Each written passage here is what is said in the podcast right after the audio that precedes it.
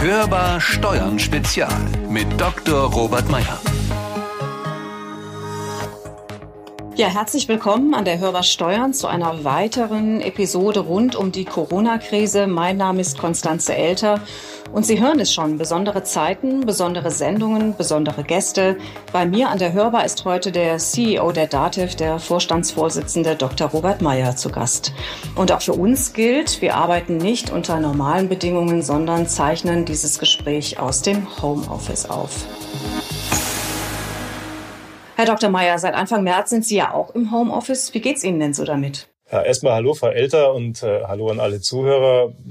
Ja, mir geht's erstaunlicherweise gut. Ähm, wenn man in solchen Zeiten das Wort überhaupt in dem Zusammenhang nutzen darf. Es war am Anfang ein bisschen ungewohnt, ähm, sich zu Hause einzurichten, weil ja, wenn man eigentlich über Jahrzehnte gewohnt ist, immer ins, ins echte Office zu fahren, ist das Homeoffice natürlich dann auch ein Kulturwandel. Aber mittlerweile funktioniert das Ganze sehr gut. Ähm, ich würde mal sagen, die Produktivität leidet nicht. Man muss sich sehr konzentrieren bei den vielen Videokonferenzen, die wir Tag aus Tag ein haben. Aber wir haben ja mittlerweile fast 6000 Kolleginnen und Kollegen im Homeoffice.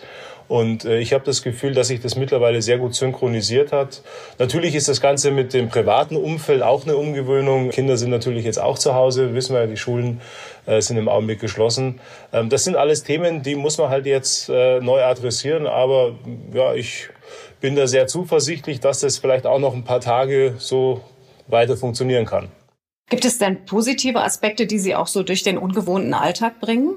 Ich fange mal mit einem eher negativen Aspekt an. Der Kaffee schmeckt natürlich nicht so gut wie im Büro, das ist klar. Also ich habe zu Hause keine Kaffeemaschine, sondern ich habe so ein, das darf man gar nicht laut sagen, so ein Instant-Kaffee, den ich mir in der Früh aufbrühe.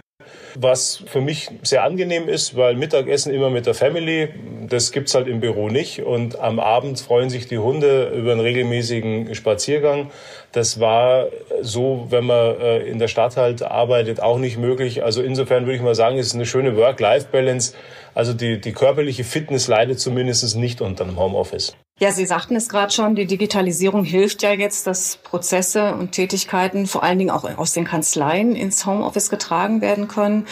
Mobiles Arbeiten von daheim, was hören Sie denn da von den Mitgliedern? Funktioniert das gut? Ja, also man, man muss natürlich die Situation realistisch äh, ansehen. Ähm, in vielen Kanzleien arbeiten die Kollegen noch mit einer Notbesetzung. Das lässt sich zum Teil auch nicht vermeiden, weil ja, gewisse Prozesse sind einfach analog. Einfach mal das Thema Post, die, die muss halt noch von einem Menschen physisch entgegengenommen werden. Einige Kanzleien haben sich da mittlerweile ganz pfiffig beholfen. Die haben da Körbe vor die Tür gestellt, sodass also auch hier der Kontakt möglichst minimiert wird. Und die Kolleginnen und Kollegen aus den Kanzleien holen halt dann die Post rein. Ein anderes Thema, was für mich auch ganz interessant ist äh, als, als IT-Dienstleister, wenn man in Krisenzeiten, wenn man das überhaupt so sagen darf, ist das Thema natürlich auch als so eine Art Digitalisierungstreiber zu sehen.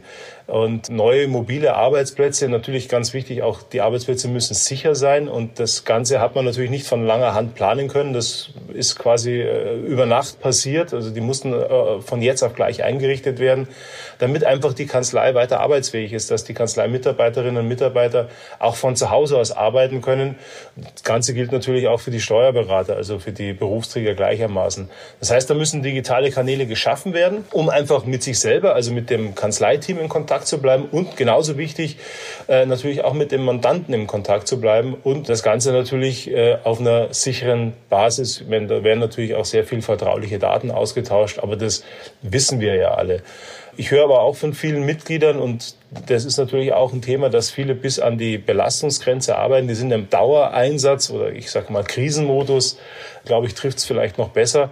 Die Themen, die von den Kollegen zu bearbeiten sind, die sind, glaube ich, auch klar bekannt. Kurzarbeitergeld, ähm, Anträge zur Stundung von Steuervorauszahlungen, Unterstützung natürlich ganz wichtig im Augenblick ganz aktuell von Förderanträgen und natürlich auch, und ich glaube, das ist einfach auch der Dynamik geschuldet, eine laufende Recherche von dem, was es Neues gibt, von Informationen, und natürlich auch einarbeiten in vollkommen neue Themenstellungen, die man vor Corona so überhaupt nicht kannte. Was an der Stelle auch sehr, sehr wichtig ist, ähm, die Beratung, auch die betriebswirtschaftliche Beratung, die in Corona-Zeiten noch viel wichtiger geworden ist, die darf natürlich auch nicht zu kurz kommen. Und einfach ähm, muss man mal äh, zum Telefon greifen, man muss den Mandanten anrufen und vielleicht auch mal zuhören, vielleicht auch ganz andere Themen, ganz andere Sorgen, die adressiert werden, äh, mit sich, sich mit den Themen auseinanderzusetzen. Ich glaube, viele kennen das aus einem privaten Umfeld. Man muss einfach nur mal eine Situation von einem Restaurantbesitzer reinversetzen. Von heute auf morgen ist der Laden runtergefahren, da kommt keiner mehr.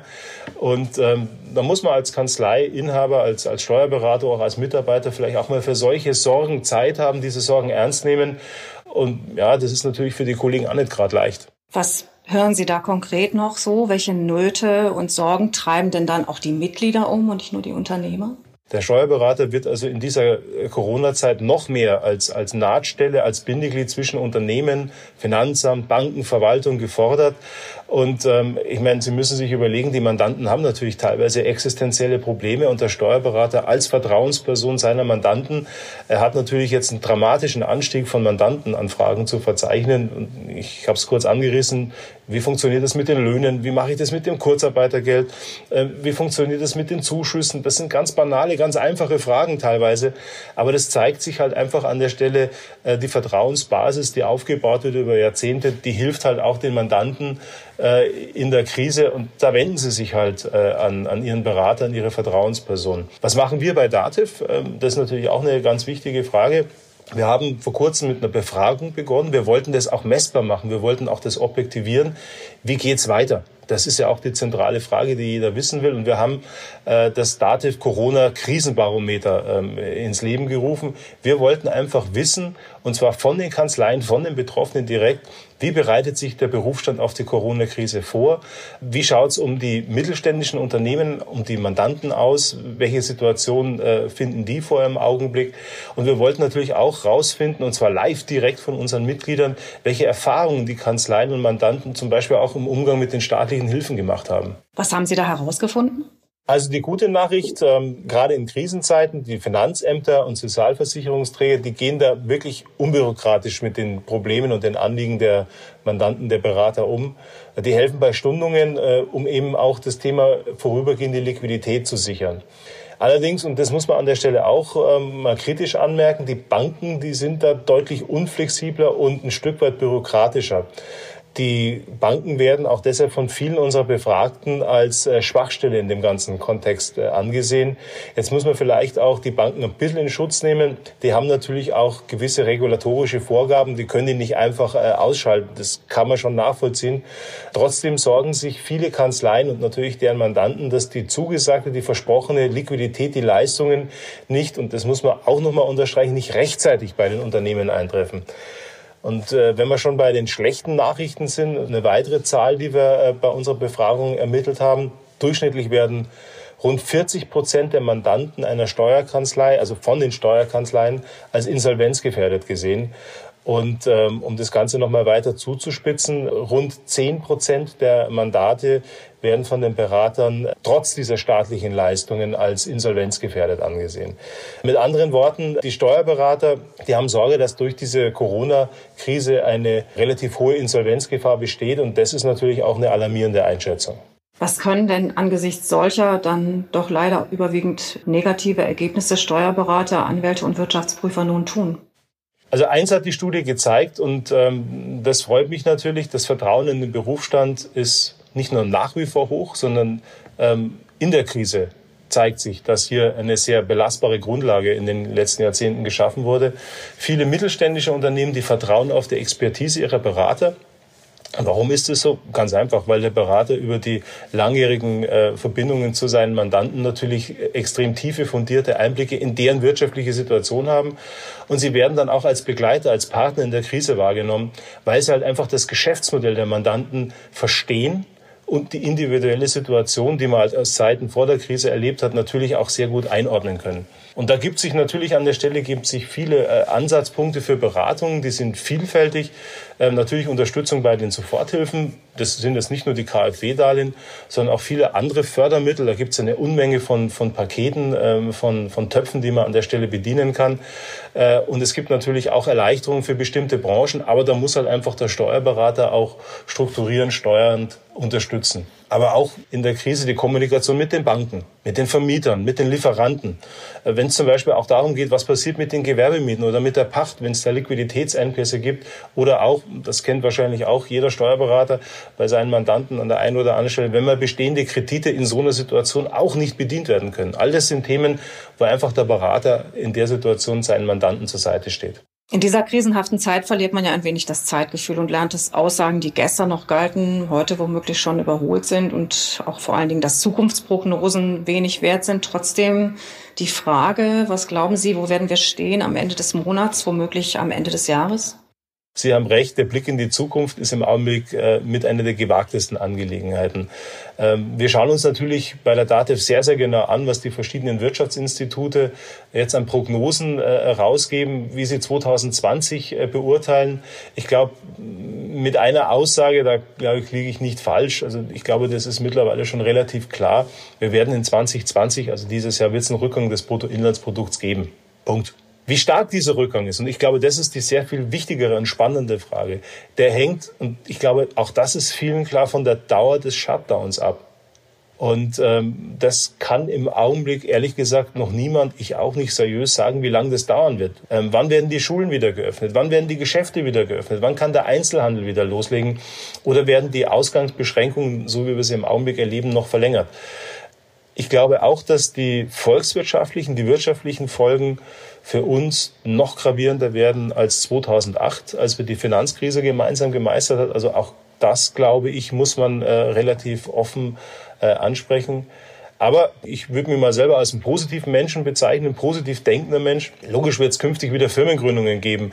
Und äh, auch der Digitalisierungsbedarf, der wird auch im nächsten Jahr hoch sein. Ich gehe davon aus, dass er deutlich höher sein wird als vielleicht in einer Situation, wenn wir Corona nicht gehabt hätten. Ich glaube, wenn wir irgendwann auf die Zeit zurückblicken, ähm, sie wird uns stärker gemacht haben und sie wird uns noch enger zusammengeschweißt und zusammengebracht haben. Ja, und ganz zum Schluss hätte ich noch eine persönliche Bitte, wo jeder auch seinen Teil dazu leisten kann. Und zwar geht es um die regionale Wirtschaft. Die hat auch schwere Zeiten und äh, Corona ist für die natürlich auch eine Riesenherausforderung. Und jetzt, ich denke an den Einzelhandel, ich denke an die Gastronomie und viele andere kleine Unternehmen im persönlichen Umfeld. Und da gibt es jetzt eine ganze Menge kreative Ideen. Also ob man jetzt zum Beispiel bei seiner Lieblingseisdiele das Eis online bestellt oder ob man sich anstatt die Pizza vom Supermarkt zu holen, von seinem Lieblingsitaliener die Pizza kommen lässt. Also ich glaube, da ist jetzt Kreativität gefragt. Und da braucht jetzt die lokale Wirtschaft unsere Unterstützung. Die wird sie Ihnen danken, auch für die Zeit danach. Herr Dr. Mayer, dann danke ich Ihnen für heute, dass Sie sich die Zeit genommen haben in diesen schwierigen Zeiten und wie immer bei diesen Gesprächen natürlich auch den Wunsch an Sie, bleiben Sie gesund. Das war Hörbarsteuern, der DATEV-Podcast. Dieses Mal ein Hörbarsteuern-Spezial mit Dr. Robert Meyer, dem CEO der DATEV. Es hat Ihnen gefallen? Dann freuen wir uns, wenn Sie uns abonnieren, teilen und weiterempfehlen. Wenn Sie uns etwas zu sagen haben, Fragen haben rund um die Corona-Krise oder möglicherweise auch Themenvorschläge, dann schreiben Sie uns eine E-Mail an podcast.datev.de. Und unter datev.de slash Corona finden Sie wie immer alle relevanten Informationen zum Thema. Mein Name ist Konstanze Elter. Ich wünsche Ihnen eine gute Zeit. Bleiben Sie oder werden Sie wieder gesund und hören Sie wieder rein. Hörbar Steuern Spezial mit Dr. Robert Meyer.